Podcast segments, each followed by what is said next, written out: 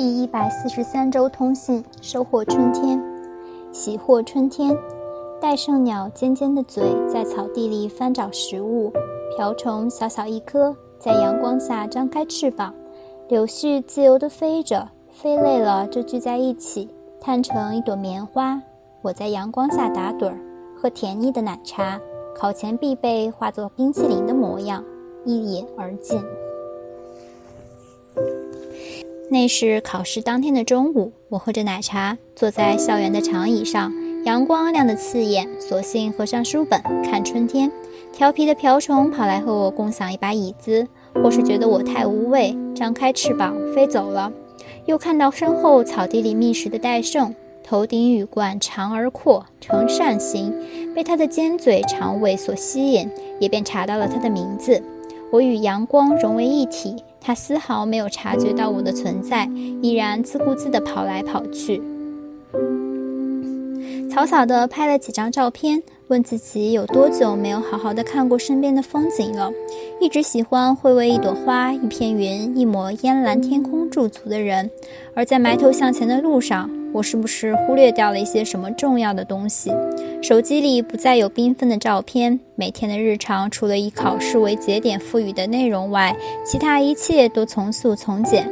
书桌乱成一团，自己也疏于打扮。箱子里的东西还在箱子里，仿佛在完成板上钉钉的任务之外，剩下的时间精力就只够做不需要任何脑筋的事。我的生活被强调成了生命中的一个点，偏离了本该线性发展的路。我不要这样除了一个点外再无其他线索的生活，我要重新填充它，用歌声，用画笔，用相机，用敏锐的心猎捕时光，让它像奶昔一样口味丰富、营养十足，像春天一样充满希望。不要错过春光。二春心荡漾时刻，看怦然在心动被五子棋情侣甜到心头，郎才女貌一拍即合。在春天的夜晚看他们谈恋爱，隔屏感受得到洋溢的幸福。考试前后也有网上认识的小哥不时的关心问候，但我一直是彬彬有礼、不够主动的态度。不由感慨，一瞬间的动心难，相信别人的动心也好难。听来都来了，讲那些把你捧在手心里的人，后来都怎么样了？一期，我想到了曾经喜欢自己多年的男孩，以无数我知或不知的方法表达着关心爱护，我却冷漠逃避，反应迟钝，不止一次的让他伤心。错过在雨中送伞的他，为我选择。学科的他，借用别人账号给我发长篇解决办法的他，我会愧疚。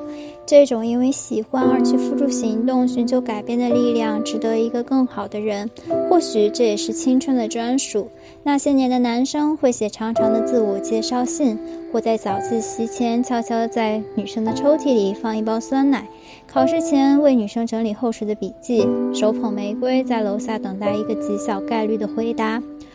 我至今依然不太敢想这些，但他们就挥之不去的在内心深处的某个角落，成为一个锚，把我锁定在这个价值判断之内。所以看到吴永恩坚持等王子文下班时，特别感动，也不恰当的想到那句话：言字论事不论心，论心千古无完人；孝字论心不论事，论事万年无孝子。付诸行动是对喜欢的最好阐释。直到现在，我依然会把这种力量作为一项择偶判断标准，也有反思自己会不会有些不食人间烟火。年纪不同，时代不同，大家都不是小孩子了，哪有什么非他不可的执着？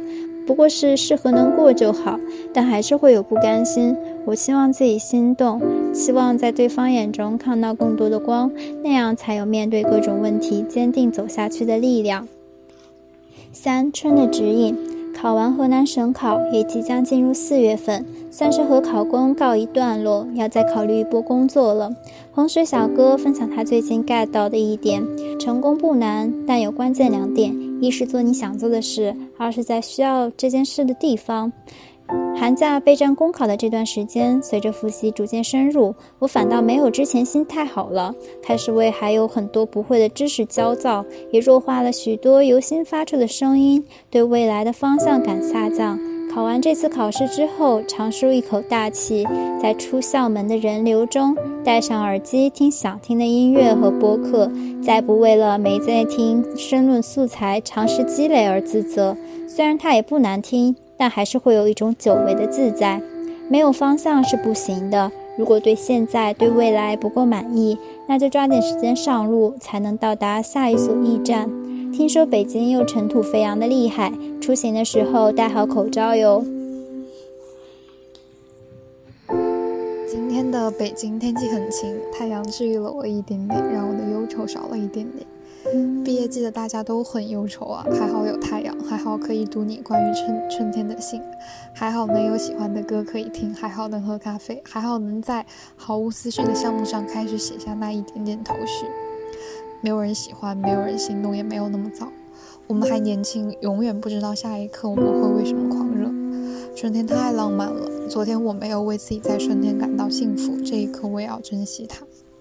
转发你写的这一段，不要把今天的逃避变为明天的遗憾，不要放弃啊，因为你心中放着旷野，还是分享自由在高处中的那一段话。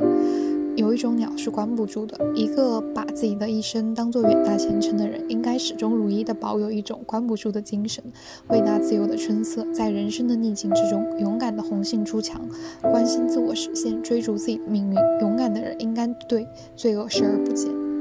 我理解这是对打压你、阻碍你步伐的事物应该视而不见。感谢您的收听，我们下期见哦。